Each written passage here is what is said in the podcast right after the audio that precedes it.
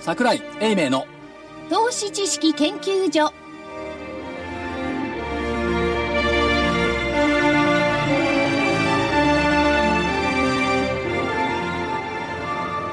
投資知識研究所場外乱闘編銘柄バトルロワイヤル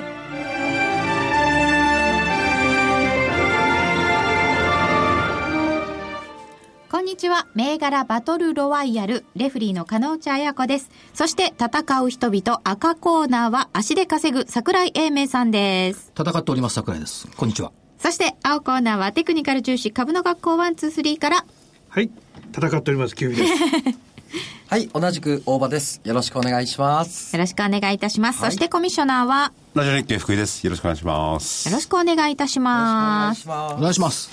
さて、またこの1週間もすごくいろんなことがありましたけれども、桜井さんどうでしたかまあいろんなことがありすぎて、解散があり、消費増税延期があり、GDP はマイナスの1.6%。これだけ盛りだくさんになってくると、どうなんでしょう市場参加者のマインドとしては、ちょっとやそっとの動きじゃ物足りないなっていう、今日の12円高ぐらいじゃ、 2円だだから何っていう感じですか、ね、為替もだからそれに連れて動きましたしね。為替は動きましたね。 ?18 円台後半後半。ということはこれ、変なんですよ。為替がね、15円から上になってからね、為替が株に効かなくなってきてるんです聞よ、かねなく。な今い。日の株は聞かどんどん円安が進むのに、もう株価一瞬マイナスとかですから。そう。だから15円と1万7000円っていうのがトリガーだったかなっていうか引き金で、為替が効かなくなってきたのがちょうどその水準だった。118円台後半っていうことは、もう1万7000円台の後半まで日経平均は本来であれば行ってておかしくない。そういうことで為す替から行けばね。ない僕はね、でも外国人投資家のみんなっていつも考えるんですよ。ドル持ってるのいっぱい。誰がそれが、僕が。ああ持ってるんでその身すにかなって考えるの。はいこうすると、どんどんどんどん目減りしていくわけですよ。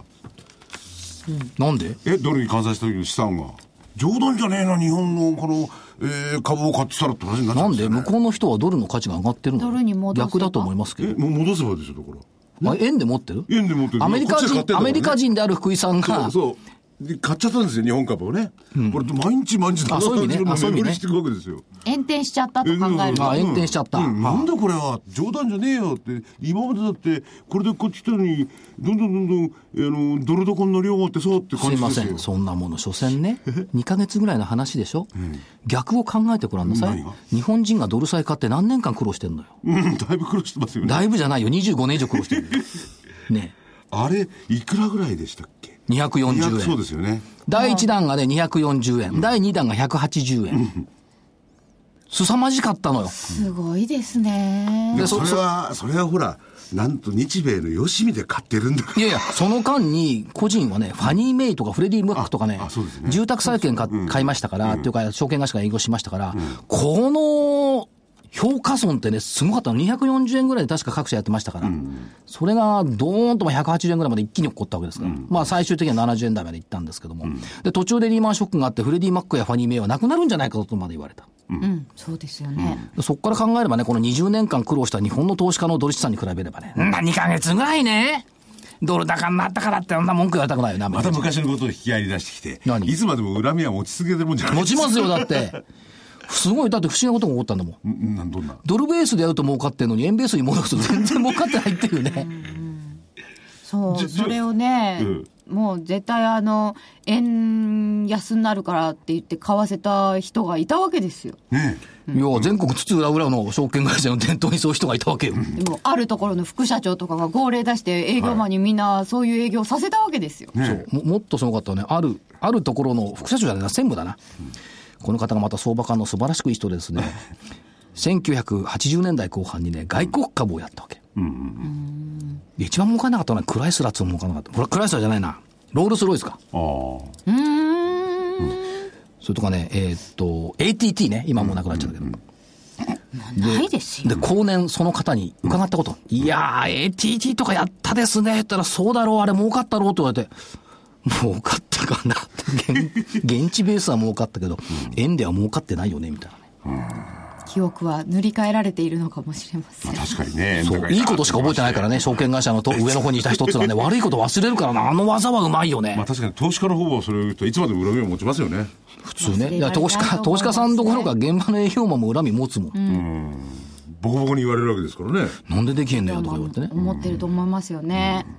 ということですが、まあ、足元急に円安なので、まあ大変なこともあるだろうっていうことで、円安対策なんかも打つということですけれども、まあ解散決まりましたよい。や、しかしね、円安対策を打つって、つい2年前に円安にしよう、円安にしようって言ってそうてですよ、ねここまで来たら円安対策って、なんかどっか履き違えてないかいっていう間ね。違えてないけどじゃあ経済どこに、経済施設どこに向かってるか分かんないですよね、もうね。もうちょっと長い目でね、見ていただかないとでいけ今ない日のかもしれない。ニューヨーク・タイムズなんていうかね、もう本当にあの安倍さんに黒田さんが裏切られたっていう記事が出てましてね、ビトレーって裏切るって。ビトレイヤーね、ビトレイね。うんでそれをまた発音悪いって言われちゃうまあだからいずれにしろこうかかかかかなんですか地位的にはね、今や日銀は完全に政府の下ですからね独立機関じゃなくてあ、でもね、結構不気味なのがね、黒田さんの昨日の会見の記事、はい。ふ、ふ、ふって書いてあったの。書そうね、書いてあります。いてあったでしょ新聞でこういうこと書くかねと思います。ふ、ふ、ふ。追加金融緩和はあくまで2%の物価目標のじ実現を確実にするためにやった。質問は、追加か金融緩和も先送りすればよかったと後悔していませんかっていう質問に対して、ふ、ふ、ふときたのよ。なんかあんのかな、これ、秘策が。いやー、どうでしょう。よしもう私は私の信念に従っただけですよっていう。でも、やっぱ頭のいい人ってこういう表現できるんだね。ふ、ふ、ふってなんか漫画みた いだよね。いやそれ頭いい悪いにかかわらずあの立場は誰でも笑わざるを得ないんじゃないですかもう4回も、でも、ざ財政、ふ、いやでもね問題はね黒田さんの会見っていうのは黒田さんっていうのはそれこそ、えー、東大だかどうかか知らないそういうところで、東大まあ財務省ですわ財務省大蔵ですわ大蔵大蔵その中でもね、天才的な頭いいって言われてた人なんですよねそうだよ。この間の福井さんと二人で調べたらさ、教育大附属駒場だったよね。教育大附属駒場から東大。しかも何、え司法試験も通ってた今っでけ言うつくこま今のつく駒。うん。まあそれはね学歴はどうでもいいんだけどまあ頭いいんですよつく駒入るの大変なのよ。あそう一番最初にあれ確かね、抽選があるんだよ。国立っては。あ今知らないですよ。はい抽選当たんないと受今けのられもないいいんんじだゃよないですかあそうなんですかうじゃあうくじもよかったんだそう。えだそんなだから、そんなまぶちゃんすごいもあ頭れくじ運だね。ああまぶっちゃあん れ、ね筑波大附属だもん。だからくじ当たったんだ、あまぶれっ。ちゃん頭いい、それでね そのまぶっちゃんはどうでもいいんだけどそれ黒田さんはい。で頭いいからね記者が萎縮しちゃって質問ができないって言うんだよそんな記者いますかねでちゃんと聞けないっていうのやっぱりいや聞いてんじゃん。追いやい加、や追加緩和も先送りすいるやっいてや。そんなね適当なことばっかり聞いてんだって記者は日銀の会見に行くと本当だったら、あれだよね、あのふ、ふって言われちゃうから腹立ちませんかって聞くのが本当だよね。うん、うん、おかしいじゃないですかごまかされましたあなたって聞いてやれよねいやだから、ふっふっふ、これからこれ使おう。負けた時に、ふっふっふっていう。なんか劇画調ですね。なんか鉄人28号からが、少年探偵団に出てきそうだね。ふっふっふ。金融政策明らかにほら日銀は今やね独立性なくなって政府のもとにあるんですけれどもどういう手で出てくるかちょっと面白いですよねうん、面白い。っていうか、面面白いって失白礼いっでてすいけうどか、興味深い興味深いですとよころねではありますね。次の手次の手何打てるのかないや、だけどねどう、もあの手はね、結構すごい手よ。だから、あの、衆議院の解散とかそんな問題じゃなくってね、消費税の増税延期よりも、消費税、消費税の増税延期ってあれは、2017年に消費税を上げますよっていう制限ですからね。まあそうですこね。こをね、間違えちゃいけないのよ。そうで、そ景の気、条項は取りました。そう。で、その間に景気は戻しますし、ダメだったら私はやめますせっていう話なんだけど、なんか延期だけが一人歩きしてる。まなんあか取でったってまた法律をつければすぐ延期できるんですから多分ね、多分そうなんでしょうけども、だけどまあ、一歩進んじゃったのよ、実は。でもそそこのは間財務省に約束っていうか、譲歩したんじゃないんですか、うん、とは思いますけどもでもね。そんな景気悪くなったらどうするんですかねそれでもやるんですかね大丈夫。はい卵の値段が上がってきた。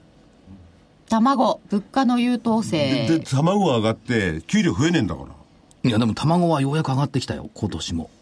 だから卵上がって給料増えないんだから、まあね、あれは面白いね。寒くなると卵上がるんだよ。それでねあの英明所長がね卵と株価の相関関係っていうのをね卵が上がると株価は強い勝手に言ってんだよ株卵価は強いが下がると株価は弱い。そう誰も確認したことがない。いや僕に確認したの一昨年なんてそれは肉体的に確認したわけでしょ。 100円とか90円安売りの日で80円、ねまあまあ、今は200円以上ですからその話は明日の番組でやってるから、そうこの辺にしといて。卵が上がってる。じゃあ株価強いですかね年末までどうですか年末まで強いと思いますよただあのね。体で見てますと今卵足踏み状態で225円ぐらいある大手スーパーですと高いそれはそれは変わってないんですよずっとちょっとね安くなってるこれね、安くなってる動かないこれね、ちょっと株の話に戻りますけ ど、自分の卵の話すみませんけど、JPX400 の先物が25日に出てくるでしょ。はい。で、時代は違うけど、日経平均先物上場した時って、強かったのよ、実は日経平均。いつですか、せ2000えー昭和63年、バブルの前。昭和63年。 1988年に確か225先物上場だと思うんですよ。あの、なんか、先物があるから株は二度と下がんねえよとか言われた不思議な時代のことですかそう。それから1年したら、ドーンと売り物が来て、外資系から2万円までいっちゃったね。全然分かんなかったんですよね。先物とかがきっと日本で。分かんなかった分とか思うんんでなすかったと同時にその時にはまだ株は右肩上がりだっていうのは常識になってたのかもしれませんよね、うん、だって日経平均が3万円とかそんなもんだ、2万5千とか3万円だもん。再現なんか上がってなんか20万とかなんとかって言ってる人もいましたよその時ね20万は聞いてないけど、10万っていうのは聞いて10る万10万か1988年。バブル。そこからもう店長付けに行っそうだ、ソウルオリンピックの時ですね、 89年の12月かなんかですよねがピークが、た。はい、12月の第6回。1万3800、あ3万9800。 3万8915 915円。円。え今いくらでしたっけ1万7300円。まだ半分以下よ。そこから見るとね。ということで、歴史にまで思いをいたしてしまいましたが、その JPX400 の先物ができる来週火曜日上場、はいちょっと大きな出来事になるんですか多分後から振り返ると、だから今言ったように、ああ、昭和63年、1988年だったねっていうように、ああ、そういえば、ああ、平成26年、2014年だったねっていうことが、どうだろえ、これは、じゃあ、買い材料う。いや、大きなイベントではあると思いますよ。日経平均が勝つのか、JPX が勝つのか、どっちが主役になるんだっていう、同じ日経がやってますけど。まあ、ETF、こっちを日銀が買うとも言ってますし。うん、で、日経平均そのものがね、4、四四大指数、四大個別株影響度大指数になっちゃったから。四大、まあ、さ五三家指数でもいいんだけどね。だからそこの弊害をどう是正するかっていうふうに多分動いてくるんだと思いますよね。で、日経平均そのものが2000年の時の30名ぐらい入れ替えで IT 指数になっちゃってるから、そこを変えるんじゃないかと思うんですよね。で、ちょっと前までは大小修正平均見てれば昔の日経平均の連続性と見れたんですけど、大小修正平均なくなっちゃったから。そうなんですよね。まあ、トピックスで見るっていうのもあるんでしょうけど、ちょっと JPX400 がどんな風に成長するかね。成長するか、あるいは一度持ち上げてドスーンとくるのかね、日経平均のように、微妙なところです、ねジービフなんかドスンと来られる時買い場なんで変わってくるのかなその辺のやつがこれ、うんいしいや GP 高い投資は買わないですよね GPF も大変よ1日380億円ずつ買ったら3兆円なんか80日かかんないと消化できないんだからあ ETF 日銀の、で1年間の営業日数営業日数って250日ぐらいでしょ、3日に1回買わなきゃなんないのよ、買いそびれたらまた増やしていかなきゃいけないのよ買う金額をこれは大変だと思いますよ、例えばあなたにじゃあ3兆円あげるから1年間でこれ ETF 買いなさいって言ったら苦労よこれやっぱりあのファンドが大きくなりすぎてこう自分で自分を扱いかねるようになっていく時と似てたりとかしませんか大丈恐夫ですか竜少女恐竜って言わないんだ、クジラって言ってるのクジラクジラククジジララ年金のことをね、ククジラって言ってる、これはあのフィデリティがね、池の中のクジラと昭和30年代に言われましたけども、同じようにクジラの買いが来た、JPX 買ってのクジラだよねって今言ってもね、市場で、ああクジラ買いっつうの、いや確かに彼女さん言うようにそれちょっと問題ですよね何がえそんなのちょっと自分で自分の首を絞めるケースも出てきますよねまあ、マーケットちっちゃいからね、ということはやっぱり外国株でもっと運用するまあそれも決まってますけどね、そっちなんでしょうねだからそこに期待してるのは外国人の、外国のマーケットでしょ、おお、GPF が買いに来るぜって言って、日経平均しっかりとね、しっ日経じゃないニューヨークダウとかね、S&P500 とかしっかりしてますからねル円はなんか違う人たちが買いに来てるっていう話もありますからね、もうね、アジア中銀とかいう話もそ出てまう、すもうし世の中ね、変わりましたよ。難しいのうということで、お知らせの後は先週の振り返りです、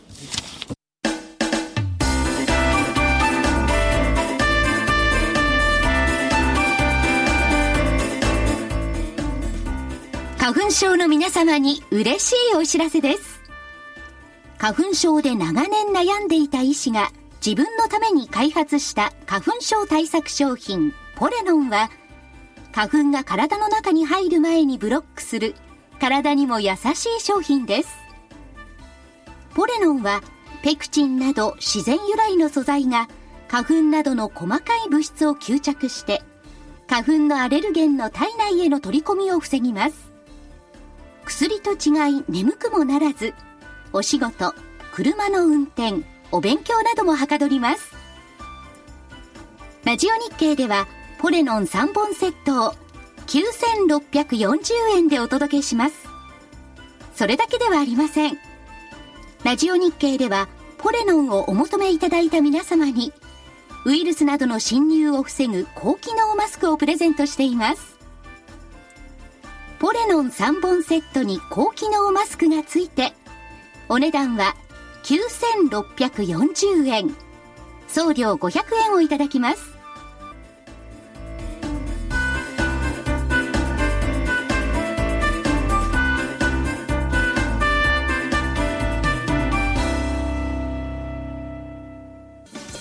銘柄バトルロワイヤル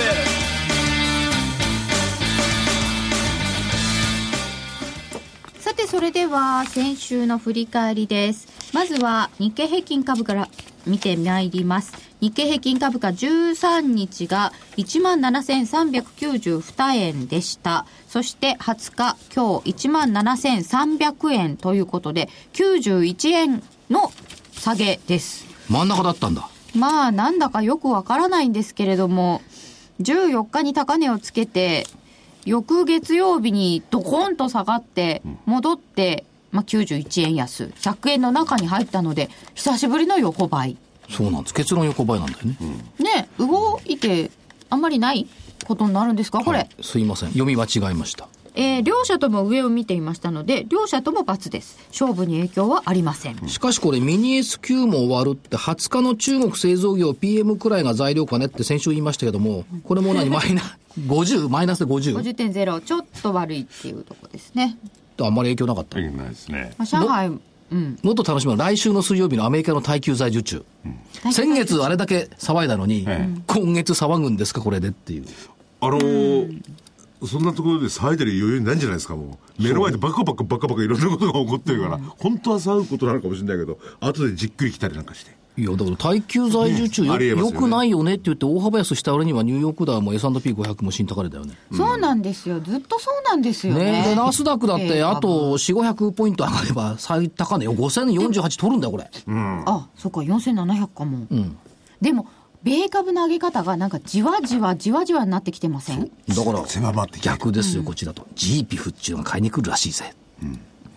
株式比率を3 25%まで上げるらしいで、外株を。そうするとニューヨーク比率高いから来るよな。行っちゃえみたいこなこ。しかねえよな、とかって言って。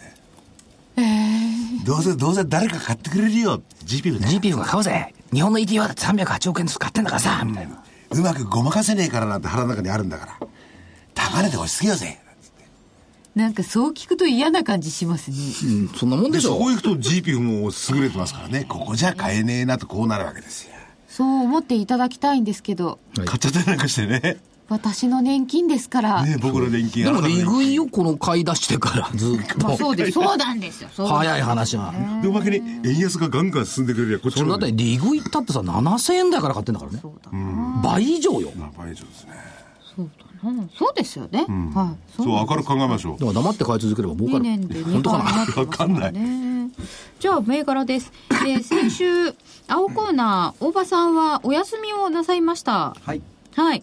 ちょっと売りはやりにくいということでした。うんははいい、で、えーキュービさんからは、遠藤証明買いで、6932遠藤証明は1327円から1306円となっています。バツです。まあ、って言っても、どう、どうですかもごもごの続きでしたそうですね。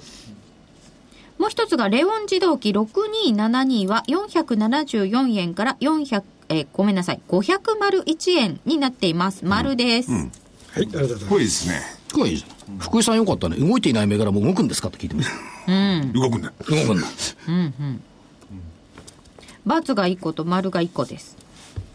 はいそして、赤コーナーは、マニー7730は7000円から6960円でバツです。えーバツだ。ちょっとです。失礼いたしました。そして、東武ネット9036が817円から828円。木曜日にちょっと下げましたかね。11月14日に855円がありました。何日14日。 14日おこれいいですね。翌日金曜日、はいまあだから年初来高値つけた日ですね、はい日経平均の無限エステート3299は1328円から1549円丸ですこういいですね。いいですね132円が154円なら悪かないよね。ねえ。いいじゃないですか。で今月の銘柄小松6301は20日は2711円10月末ろ2609円から見ると上がってきています、19日に2774円がありましたそれでもあれでしょ、今日の引け際ってのは中国の PMI を受けて少しはうんちょっと下に来たんでしょ、はい。そんな感じですね。ということなので、先週の銘柄3つに限ると、×1 個、丸2つですので、えー、レオン自動機、東武ネット、無限エステートを比べたところ、無限エステートが活躍したような気がするので、今回は赤コーナーの勝ちとさせていただきます。だって本命が東武ネットだもんね。そうなんです。本命東武ネットですね。向こう本命罰だもんね。 855円あそう。か年初来高値行って、まあ32円、3円ほど利食われちゃったんですね、利食われた。やった。不畜の5連勝。ねえ。すごいですね。あ、5連になっちゃいました。ご連になりましたねあららら5要連。ご用連。これ もそうそう。だって無限エステートって最初に言った時は1020円よ。5割高よ。そうなんですよね。10月の28日、一銭食べ210円。それから、普通の人間ならこんなもんにいいなんて言わないです よね。もうそろそろ逃げすよいうかませ。。なんすいません。いいものはいい。だからね、相場って、上に上がったやつをリグおうとするじゃない。だから例えば無限ストレートでも1300等円まで来た時に3割上がったからこれに売りだよね。ところが、買い乗せすると、1500円まで来るの。まあ買います。ということは相場ってのは、その上に行ってリグうんじゃなくて、買い乗せした方がね、トレンドには乗っかれる。 5580円あります、逆にそ下れさはんがどのぐらいの確率でそういうことが言えるんですか必ずってことはない。必ずはない。その可能性の多分高いんだと思う。高いうんで、どっか下でへ必ず捕まりますそうようね。ん、どっかで捕まる。で、下行ったやつ難品するより上行ったやつ乗っけた方がこういう動きになると思うのよね。そりゃそうでしょううね。ん、トレンドが向いてるから。結構昔難品難品になってて評論家なんか見ましたけど、どうなったのかな難品が効くのはね、絶そ対効かないですよねの、配当利回りを取りに行ってるようなリートみたいなのは難品効くんですけど、株価の場合はやっぱりトレンド取りに行くんだったら上向いてる銘柄をね、追っかけた方が早い。それはもちろん幅からいけばね、落っこってるやつ買ってじーっと待ってる方が早いんだけど、20年待つのきついもんね。 20年また戻ってないなってなんです ねそうそう。まあ、逆張りの方が好きっていう方も結構多いと思いますが、トレンドに乗る順張り系の買いがうまくいっていたということかもしれません、今あ回ともはあね。れが良かったですよ。3689のイグニス。イグニスは4935円で、今日は引けにかけて下げたのかな上、この間で5000何ぼってあったでしょ。 ?5760 円が11月19日。ほら、1000円上がってんだもん。あそうですね11月6日で4700円台ですから、ねえー、11月の6日から19日で1000円ぐらい上がってますね、はい。 1000円、まあ4000円台の銘柄ですけどね。白鳩も800円ありましたよ、白鳩もさ、しかし、我々の全く知らないところで、これ売れてんじゃないインナーが。なんか全僕は然あ知らなかのった自んですよ、ね、分でつけたことないんで全然わかんないですけどねつけてたら嫌だよ これね、言っときます。はい白鳩はね、12月の第一金曜日に、 12月の第1金曜日、すごいんだ。朝10時半だったかな。はい京都市伏見区の白鳩本社の武田だ、はい工場に行ってきます。見学。 ああいいなあ 何を見てくるんですかいインナー作ったり、配送したりしてやる。だだあれはね試着が必要ですよやっぱいりや、試着しないっつうの。ないのかそれ工場見学に行って試着はしませんよ。そのはい流れとかね。あれ男性ものないんですか女性ものだあけるある、あのー男性用のパンツあったよ。あの、ゴム紐の入っていないパンツっつうの。落ちてこないんですいや、か大丈夫らしい。それからな、あと、あの、靴下があったよ。ああゴミもないなんかもらってくるか、じゃあ。いや別福に井さん用に。それはでも LL かなんかで。やっぱりあの感想を述べていただきたいですいね。ゴムのないパンツっていうのにいっぺん履いてみたいですね、落ちないかどうかぜひ試落してちいたないとだき思いたいま。すまあよ。男の場合はズボン履いてますいからや、普通ねここはね、うんそれは製品を見るのもそうなんですけど、社員さんが、まあ女性が多いんですけども、社員さんのそのコールセンターなんかの対応とか、そういうのを見たいのよ。ああそういうところだって製品見たってわかんないもん。配送とかねはい。あのだから本当社員さんの、おまあ、士気っていうんですかね、こう活力とかそういうのを見ると大事ですよね、そあうでるすあるある牛丼屋さんなんて僕ははだ夜入ってねここはダメだと思ったら本当ダメになりましたもんねあそうでブすラック企業とかなんか言われてだって当然だもんここの社長さんは、うちはもう社員の士気を高めることに力を注いでるって言い切ってましたもんね。火曜日この間出てもらった時に。まあでもあの女性ものの場合はね、あのお前ら履いてみろって言ってこうバッグの方々にみんなこう靴下履かせたとかいう人たちもいましたので、ぜひ試してみてもらってください奥様にいやいや、金内さんの分買ってこいか、じゃあ。何が一般違いですかそう。やっぱりあの、買ってきてくださいよ。そうだよね。もらってくるのダメですよ。いやもらってくのそうダメいうだのよ。ダ買っメてく。るの金内さん用のパンツくださいって持っ自てこいか、分じゃあ。自分で買わないとねうん、感想はラジオで言ってもらいましょう。あとは履き心地よかったですわかりそまのした話だとどんどんそっちに流れちゃう。株の方に戻りましょう。 えー、とあとはですねオプトエレクが500円台乗せましたね、これね、いつだっけな今週だったかな志村会長と IR やったの。やっぱり、こ、これから3年間になんか期待がやっぱ高いなっていう。これから3年間今年はヨーロッパはダメだったってはっきりおっしゃってましたね。だけど、いろんなその運輸だとか流通だとかそういったところの市場がね、随分出てくるだろうということをおっしゃってましたので、これそうからそかうな。いう意味での、あのーなんですか、デリバリー、デリバリーですか、そういうところの合理化って必要ですもんね、あれがね。うん、バーコードリーダーでしょ、で、おそらく、今、映画館なんかちょっとずつなってますけども、バーコードになってるじゃない。オリンピックの入場券だと、えこれ、ばどういうバーコードなんですか携帯でピッてやって終わり。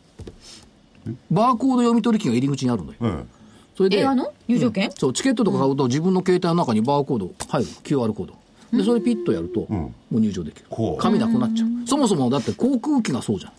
ああそうですえねああ、そうそうですね、今こんな、あれ知ってました昔のあの飛行機のチケットって1枚1000円ぐらいするんだって。チケットそのものが。今は自分で紙に印刷してピッてやってるから、コストなくなっちゃった。そういそううだところがあ紙るなんいですうかんあれ1枚1000円しちゃうんだって昔。まあ特殊な紙ですよね、あれね。そうですあよのね当社とあったでしょなんか貼ってあってそううん、そっかそっかそれは確かにコスト削減だところで話飛ぶんですけどだいぶあのバイオが今日ボカボカあちこち材料が出て動いてましたけどだって相場なかったもん。しばらく休んだのでだからやほんっでぱりあの、相場のね、時はバイオ狙い目ですうね。ん、海運と上がってた、上がってない1400円台でしょ、まだね。まあ、いやまあ、夕暮れなんかよかったね。夕暮れな有名ね大幅高になりま緑し虫ただよね。緑虫だね。緑虫。いや、後で夕暮れな言お流うかなと行。語の中に入はいっ入っててまるんですすよかね50の中に世の中広しといえどもね、石垣島まで自腹で行ってね、工場見てきた評論家誰もいないと思うよ。そう。石垣島自腹ですもんね。自腹ですよなんでバカをするのかと思ったんですよね。いや、バカじゃない。ちゃんと見てきたんだもん。そうそう、すごかった。で、なんか身より監視してね、やっぱりすごかったらしいですね、あの施設備は。うん。で、今度はだって増強と、これまああの、後で言いますよ、夕暮れなあんじゃか。あ後で、ということでお知らせを挟んで、えー今週の銘柄でしょう、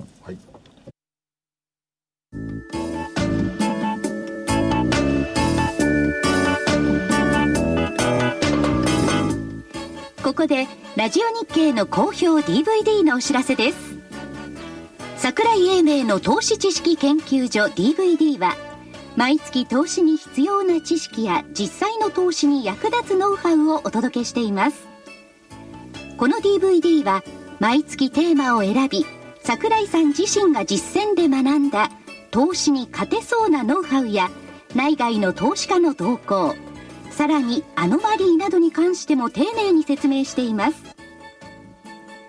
また徳間書店の大岩川源太さんの投資カレンダー実践塾 DVD も毎月発行しています来たる月の投資戦略をどうすればいいか投資カレンダーに基づいて大岩川源太さんが分かりやすく解説します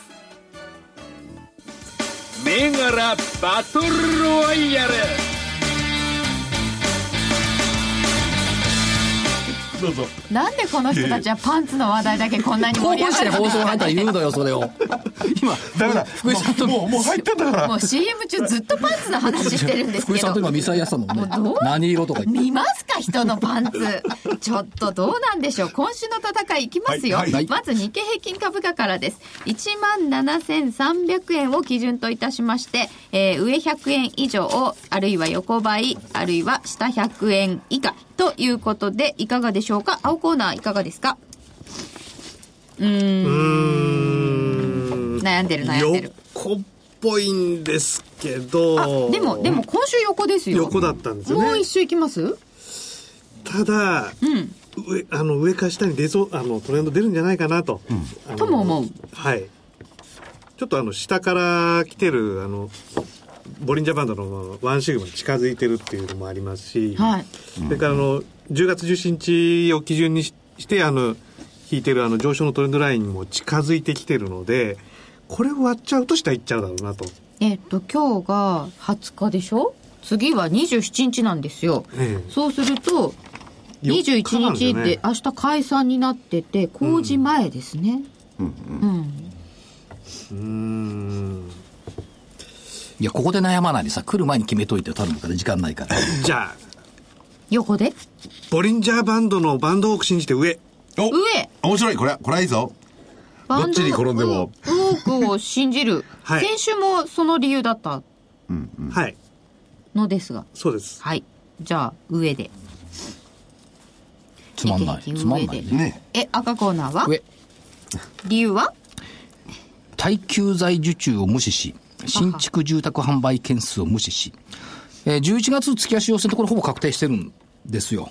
11月要選月足要請っていうのはなるでしょう要請基準が16,862円ですから、まあこれ500円したということで、きこれ決まってる一とは日で動きますからねこれこれ、で、えーっと、1万5千、あ、1万、1万7千549円っていうのは確か SQ1 でしょそうなんですこれが気持ち悪いんです私この幻を現実化するのが来週と。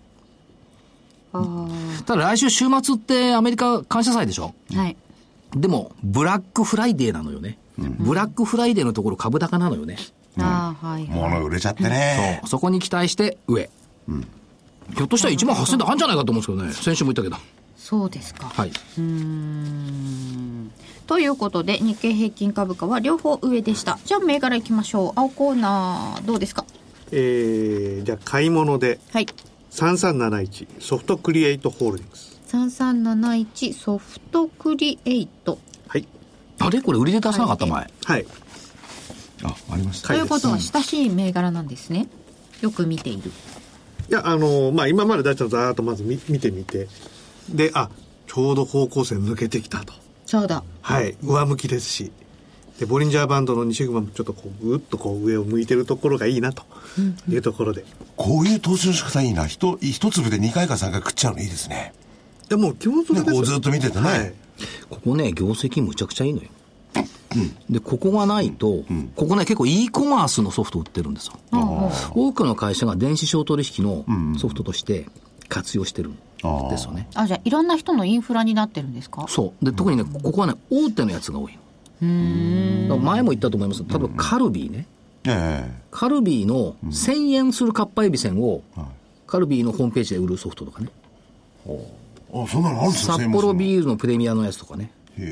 いやだから、お店には売ってないのよ。うんうんそのネットだけで売ってるそう。こ高級品だけ高級にいるんだって、かっぱえびせんファンっつうのはね、高いやつとかやっぱ買うんだって、でどれ誰がどこにそういう人がいるのかのマーケティングをやるのには、ここの e コマースソフトいいあなるほどねロングテールですね作用でございます。あ私も柿の種だったら買うかも1000円してすいもませんすいません亀田製菓どうなんだろう亀田製菓柿野さんだっけそうそうですよね広田ですすいません個人的な見解でした、はいソフトクリエイト3371買いでいただきましたはいはいで、もう一つは、売り物 で。はい7494、コナカ。 7494のコナカ売りではい、これはどんな、えーこれはです ね、あのまあ、ここ1週間、方向性のところに当たりに来ては下げられ、当たりに来ては下げられ、というのを繰り返してます。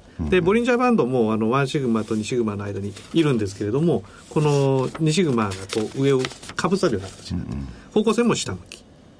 ジリアスですよねずっとね、はいで、一旦下振れて戻りましたけどそうですね。で、10月の16日にあの、一回安値つけてるんですけど、まあ、ここから引くトレンドラインも割り込んできたというところで、売り物で。新宿のコナカですよねはいそうです、はい、売り物であはれい店があるんですけど最近あんまり人が入ってないように僕は感じるんですけどねあ本当ですか性病率が少なくなったのかあるいはまああの子供たちっていうか大学生の就職なんていうのもねちょいもう峠だいぶ越した今はちょっと違うもんね。ねえ、今度売り手市場だから、な服なんか着ねえや、ふだけで言ってやいろや、うそんなことはないと 思う。そんなことはないと思う。それはないと思いますけどね。えなるほどはい、えー、買いと売りと一個ずつ出ました大場さんは様子見でお願いしますあ大場さん今週も休みですと言かいたいところですが、はいはいえー参考銘柄で、えー一つですね、 はい7230の日清工業から売りでお願い売りでお願いします、で日清工業売りではい、あのー今方向線下向きなんですの付近に株価上にいるんですけれども、まあ、ここから方向線割ってくることを期待してということで、まただあんまり今はどんどん攻めていくような相場じゃないので、まあ、こちら参考銘柄ということでよろしくお願いいたします。ということはれホンダ系だよね。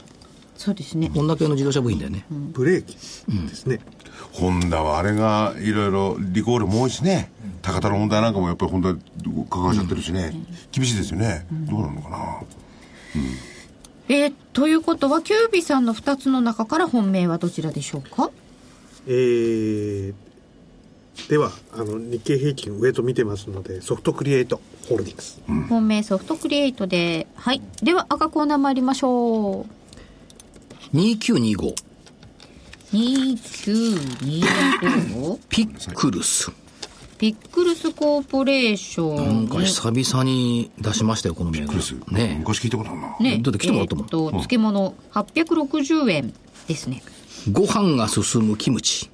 ご飯が進むキムチ辛口。これを、妖怪ウォッチのキャラクタ ーを、何、なんで笑うのよ。これを妖怪ウォッチのキャラクターを配したパッケージに10月に変えました。キムチにつけなくたっていいじゃないですか子供関係ないでしょ妖怪キムチはなんでこれ辛いもいや、ご飯が進む、美味しいよ、これ。子供が食べたことありますのははいご飯が進むキムチ、あの、コンビニでも売ってるから食べてみてくださご飯が進まないキムチだって僕ご飯ご飯食べますけどい。で、えー、妖怪ウォッチのキャラクターを配したパッケージを10月に売り出した。なるほど商品を選ぶ楽しさと売り場の賑やかさを醸し出している。いいな明るくてでもいいですよ確かに賑やかそれから、鰹節の老舗、人弁とのコラボ。鰹出汁の効いた白菜漬け。これも美味しそうですよね。いいですね和を表現してますからね。健康志向高齢化、単身世帯の増加。これに対応した商品開発。問題はね、これ遠いんだわ。埼玉県の所沢いのや奥の方とで。所沢の駅のすぐ前ですよね、い駅前じゃないよ。タクシーで行かないといけないんだもん。やすぐ前にありましたよ前行ったことあるのいや、本社違うもん。本当別なんですか、駅前じゃないよ。桜が綺麗なとこですけどね。まあ、それはいいんですけど、業業績、ただね、これ、漬物の市場のシェアって7%なのよ。 7%? トップなのよ。これ1位の会社なんだけど、トップシェアで7%なの。いっぱいいるんだそう。で、当面10%目標。へえで業績は絶好調。もう今期、2015年2月期売上高が6.4%増。それから純利益で21.3%増の見通し。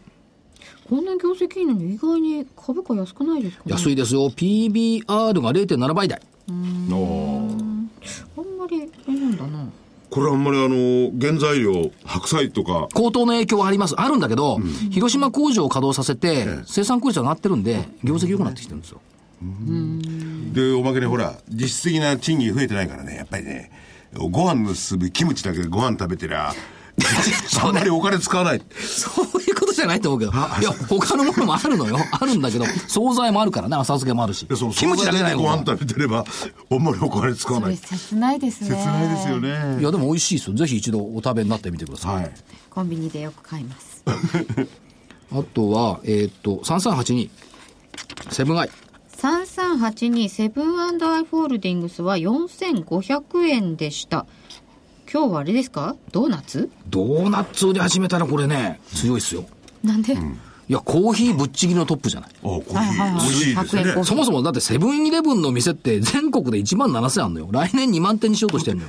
ドーナツどんなドーナツ別に売ってるじゃないですか今別に普通にドーナツとかなんかこうれをレレジ横に専用ケースを置いて売る。あじゃあでで、まあ、出来たてじゃないかとそういうでものですか、このドーナツが美味しいと、ついで買いがまた増えるの。今、コーヒーが美味しいから100円コーヒー買いに行って、ついで買いするでしょ、みんな。するんですよ僕も100ね円だけでこうやって買ってきちゃうんですよだからこのドそーういうナツ人。も多いと思うんですけど、そういう人がついレジ横でドーナツ目にしてしまあって、これ持って。なるほどだから時々ほら、アメリカンドッグだってついで買いしちゃうもん。レジの横にあると。あれ美味しいっすよ、アメリカンドッグ。僕はそういう買い方はね子供にもやめろって言って るんですよ一個品だったらこっちはとにかく買う客なんだからって気にしていっぱい買うことねえからね、わざわざ気にして買うことはないんですが食、べたいから買う。だかあ食べたいからついそうならいい欲ですしくなってしまう気持ちをレジ横でこう。それならしょうがねえやら外食、あるいはその、喫茶店 VS コンビニのバトル。あでもそういいですかよね。えいつからなんですかそのいつからだっけはは早く売って来年だよね、2005年度中早。く売ってくんねえかな、 15年度中って言ってましたかねで、えー前から何回も言ってますけども、セブンイレブンは伊東洋華堂が原点ですから、洋華堂は羊の花って書きます。ね来年は羊年。なるほどそして夕暮れな、2931。えー、2931のユーグレナは今日は1507円79円高おー5%以上上がりましたね。この発表って結構ね、実はすごいと思うのよ。うんうん。緑虫を原料とするバイオジェット燃料の生産設備を2015年9月期中に着工ということは今期中にこれ作るって話よ。あやっと来たジェット燃料着工するんですやかっと来たですよ。今までこうね、地道に健康食品的なものを売ってたけど、ようやくバイオジェット燃料の生産設備よ。で、えー6月に行った時には、いや、まあ技術はいいんですけども、コストと大量生産ができるかが問題ですねって現地の人は言ってましたけども、生産設備に着工する。投資額43億円の、これすごいよね。ここれ、れジどャっからルが引き受けるんでしたっけどうでしたっけ一緒にやってましたよいね。や、多分ね、ANA。 ANA ですははいい。。ANA か。で、2018年には技術を確立して、2020年には実用化する計画。 20年間に合ってほしいなオリンピックに間に合ってほしいなああ、いいな、飛行機がバーッと飛んでって、見ろ見ろ緑虫だ緑虫だぞやっぱこういう夢がないとそう。ねどうせなら、だから夕暮れなの原料のジェット機が東京の空で五輪を描いてほしいな。全部緑になったりしてね。 それじゃ五輪になんないじゃないですかいや、でもね、やっぱね、これが行くとね、まあ自動車の、今ね、水素とかやってますけども、これ、いすずと組んでね、トラックなんかもやってるわけですから。エネルギ緑虫ってあれね、ぐるぐるぐるぐる回ってるだけど、やっぱりね、大変なんだよ。たくさん作るのは。プールがぐるぐる回って緑虫作ってるんですけでどね。大もど変んどんできますよねー。大量培養がす大量ごにくいるのよ大変でだからくルーペ、なんつうのこれ、ふなんつうのフラスコ、なんだっけガガラスの中で作るのは簡単なんだよ。はいそれを大量に作るの。でも、攪拌してなきゃいけないからね。だから石垣島なんですよねあと、日の光。ああ、日の当たるとこうろん。日光がいるから。あー岩見みたいにこう、家の中こうやってやるのかそう雪なんか降っちゃダ メなの。ということで、以上3名がだ。ら。はい。はい。どれが本命ですか本命は、うん、難しいな。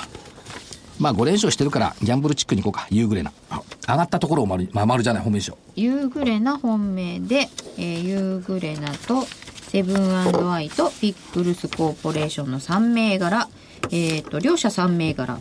青コーナーはでも参考銘柄が1ということになりました。ねえ、えー、夕暮れないいですね。でも、43億円で大した失礼です。大した投資額じゃないですよね。いやだってそこういうそ製品を作ろうっていううん、だってまあ土地とんあ培養用のプールと、ええあと、まあ、あの藻があればねうん。あ、そっか。できるわけですから、ええおじゃあ、すごく効率いいですね。いやだからその夕暮れなそのものはできんのよ、それをジェット燃料にする方が大変なんだから、でもちっちゃい会社なので43億大変だと思う大変ですよね。大変よだけど石垣島行くと夕暮れな通りだったかな夕暮れなモールっていうのはもう商店街にあるんだから名前ついてんのそうそれ夕暮れをそこで見ると、夕日を見ると綺麗とか、そんなだけのほらあれじゃでない。夕夕夕暮れなは夕日じゃないの、はい緑虫のことを夕暮れ夕な暮れだ。きっと地元にもね期待されてるんですよさねれてますよもいや、地元じゃ僕も期待してんう、な。日ね本中が期待してますよ、え。ぜひ。ですから、株で儲けたら皆さん、あの、ぜひ石垣島に行って、夕暮れのあの門のまとこまで行ってみてください。門から向こうは大変だから行くのは。あそうなんだ海外だってびっこくりれだしたっよ。て秘密があるから、門まで行くだけってそれ寂しいいじゃやない、ですか門から、あの、見える。そうですか、そのプールがプールが見える。ゆ緑色の。 緑色。まあ、普通の水ですよ。普通の水です。ということで、はえー今週の銘柄出揃いました。はい。じゃあ、お知らせいいですかはい。えーと、今日20日ですね。はい。えー、桜井英明所長、そうして大岩川源太の勝つための投資銘柄指南、今日発売です。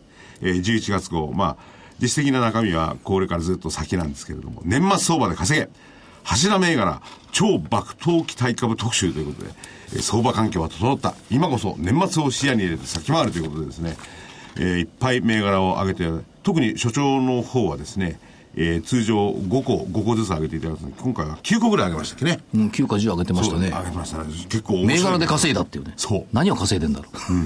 それで、あの、こちらの方はですね、えーそれぞれまた別の銘柄のビデオを出してるんですけれども、DVD 出してるんですが、こちらのはリスクを取ってもいい方、限定です。あまあ、最終的にはその投資の判断にしていただくということなんですけれども、そういう多少リスクが高いと思われる銘柄を、この今日発売の、おー桜井英明所長、大谷川源太さんの勝つための投資案 DVD では扱っています。価格の方9720円、送料500円。これのお知らせ私よく読んでるんですけどザラバで、はいはい若手トップの2人がって書いてあるんですけど、これがおかしいよね若手って もうさ、両方還暦迎えようとしてんのさ、いまだに若手トップはないよね。だって、もっとあの、ご達者な方が、お達者クラブみたいな方いっぱいいますあから。あ、そうか。コキの、コ若手になるんでキすかはいないんじゃ若ない手ででもすよ。呼吸はいないと思うんですよね。ベージュもいないよ。はい、そしやってぱりそ相場にはそういう景気も必要ですから。そして、その次がですね、これね、結構いっぱいあるんで、えーと、すいません邪魔しちゃいました、えええー、25日。先読み大名人、大岩川源太の負けない投資の鉄則シリーズ第1弾。はい。えー、板情報で未来がわかる。株に勝てる。あいつはいたプロだからね。プロですうよん。あいつのいた本物。えーで、玄太がふふ普段やっている株情報の読み方、使い方、これを徹底的にですね、解説して、聞き手が、ここにいらっしゃる。レフェリー。かのうちが行ってまいりました私全然板読めないんですよ珍しいね、いたりもアナリストってあんまりいないからね。でね、会議的だったんですよ。で糸の、この、デートのペペペで使うだけでしょ、なんて言ってやがってる俺に。ああ、違う違う違う。板は戦場なのよ。戦場、ああ戦いの場バトルフィールドい板を通して相手と会話してんの。我々トレーダーの頃はね。板を、こいつ誰だとかね。だから会話は一節のだけじゃなくてね、次の日とかそういうところまで続くわけですよ。そうそうなんか配振りでもう分かんないんじゃないかと思ったらそうじゃないんですってそうじゃない。まああのね、あ僕言わせてもらえばね、朝一の板見るべきなの。そう。実はより前の。えー8時3分か8時5分。同じこと言ってんだ。なんでじゃあそうどっちが、どっちがやってもらってもよかったな。あ、じゃあ言っちゃったじゃない。いやあれ朝一の板見なきゃいけないそそれも読み方がの日の動きはそっちの方に行くことが全多部い言っちゃダメ。はい読み方があるんだ。はいはいはいそれをたっぷりとですね、えー、大岩川源太さんが、えー、ね、はいえー先読み教えてくれ大名人、ました大岩川との負けない投資シリーズ鉄則。これ25日発売、は価格の方8640円、送料500円。えー、金内さんもびっくりの仲間、内容。あのそのびっくり。 その後にです ね、あ、投資知識研究所、27日、来週の木曜日ですね。はいえー、リート、今度またリート第2弾ですよ。今回のリートは、よく第1弾、第2弾、よりこの評価の基準とかそういうのをね、えええー、英明所にいろいろお伝えしていただいて、リートをこれから投資をという方に非常に投資の助けになる。具体的な銘柄なんかも上げていただくというですねこれはだから、えっ、と、NISA を使うんだと間に合うのか、12月中だから。うんもし間リ、に合います NISA でリートってことになると、はい間に合いますよね。間に合いますね。これは来週の27日木曜日、あ価格の8640円、送料500円。こちらもお聞き手は、金内さん。はい伺います、えー、すいません、リートだって板あるのよ。ああそうはでいすね、はいチャートもあるし。はいリートっていたはいあ悩そんうだだ悩んだちょちょっと飛ぶんですがあのー、11月の28日金曜日はい、どうしましたでこれがほらまぶっちゃんですよああ、まぶち大世界史上大名を覆う5つの大嘘を見抜け人これ面白かった。そうこれ面白いこれ、これ必聴。そう嘘を信じると再起不能の大打撃が待ち受ける、嘘を見破り真実を知った投資家だけ生き残る5つの嘘が世の中まことしやか、まあ、嘘とはちょっと言えない部分もあるんですけれどもみんなが信じ込んでしまってる、それがいかに違って事実はこうだっていうことでね、あのー経済通アメリカ通世界通のまぶっちゃんまぶちさんとそして聞き手が、えー、英明社長これね、世界経済の解釈という意味では、本当にハッとさせられました。そうあそうでうすんやかっぱりね、聞き手がハッと思うんだから、これは面白かった。みんな聞き手がはっと思うでしょ、ね。それをこちらの DVD も8600円で、それを500円。すべてのおもちゃがですね、えー電話番号、東京0335954730、東京0335954730、押してしまいました。あと40秒ほどになってしまいました。じゃあ最後変えておきますよ。東京市場の株価たち。はい山口さんちかな。東京市場の株価たち、この頃少し変よ。どうしたのかな。GDP がショックだと売り物かさんで下げたけど、今日はいつもと一緒。なんで喜んじゃうな。2番。東京市場の株価たち。朝から買い物ばかりどうしたのかな衆院解散とか税金上げずに先延ばしアベノミクスのステージだもっと望んじゃうな山口さんちの勉君がだいぶ欲深になっておりましたけ横れども深にね成長しちゃったのよいやーあんまり望みすぎると、あととんでもなくなりますから、もっともっとそれでは皆さんまた来週、失礼します失礼しまあす。りがとうございました